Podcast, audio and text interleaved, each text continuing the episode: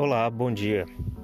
É muito interessante ler no livro de Êxodo a descrição de como o Senhor orientou Moisés a construir o tabernáculo. O tabernáculo é o que equivalia naquela época ao templo que nós temos hoje. Era um local sagrado, era um local onde o Senhor se manifestava ao profeta e onde ele é, permitia as ordenanças a fim de que o povo pudesse é, se purificar, né, se limpar dos pecados. E na descrição da, dessa construção, de todo esse processo, é explicado com muitos detalhes como era composto o tabernáculo, as suas dimensões, os materiais que eram utilizados e para tudo isso os, as pessoas precisaram doar os materiais. Quem possuía, né, desde que tinha saído do Egito, é, aquilo que tinham adquirido ao longo das viagens, é, eles foram convidados a fazerem as doações a fim de que os, os artífices, é, os, os, os homens com habilidade para e as mulheres também, né, com habilidade para esculpir, para moldar, para costurar, pudesse fazer toda a obra com muito zelo, com muito carinho, muito cuidado, a fim de que fosse aceito pelo Senhor.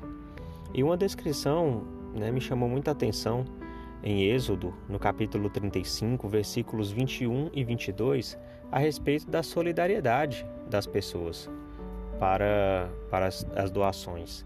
Diz o seguinte: e veio todo homem a quem o seu coração moveu, e todo aquele cujo espírito voluntariamente o impeliu, e trouxeram a oferta alçada ao Senhor para a obra da tenda da congregação, e para todo o seu serviço, e para as vestes santas.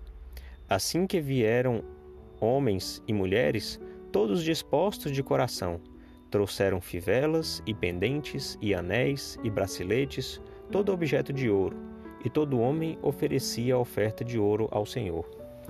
Pois bem, aquela generosidade foi tanta, por quê? Porque as pessoas estavam indo de coração aberto, voluntariamente.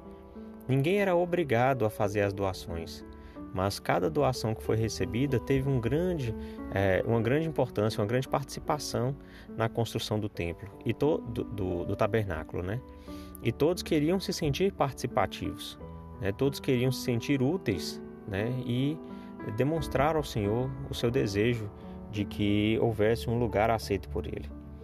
Então é assim que nós devemos ser na caridade, né? com o coração aberto, é, fazendo as coisas voluntariamente e o Senhor ele sempre aceita quando as coisas são feitas de coração. E por mais que alguns, como disse, alguns trouxeram uma fivela, outros trouxeram é, objetos de ouro, anéis, mas todas as ofertas eram aceitas pelo Senhor. Então, quando a gente faz de coração, com real intenção, o Senhor aceita e ele vai recompensar com uma bênção sobre nós. Em nome de Jesus Cristo. Amém.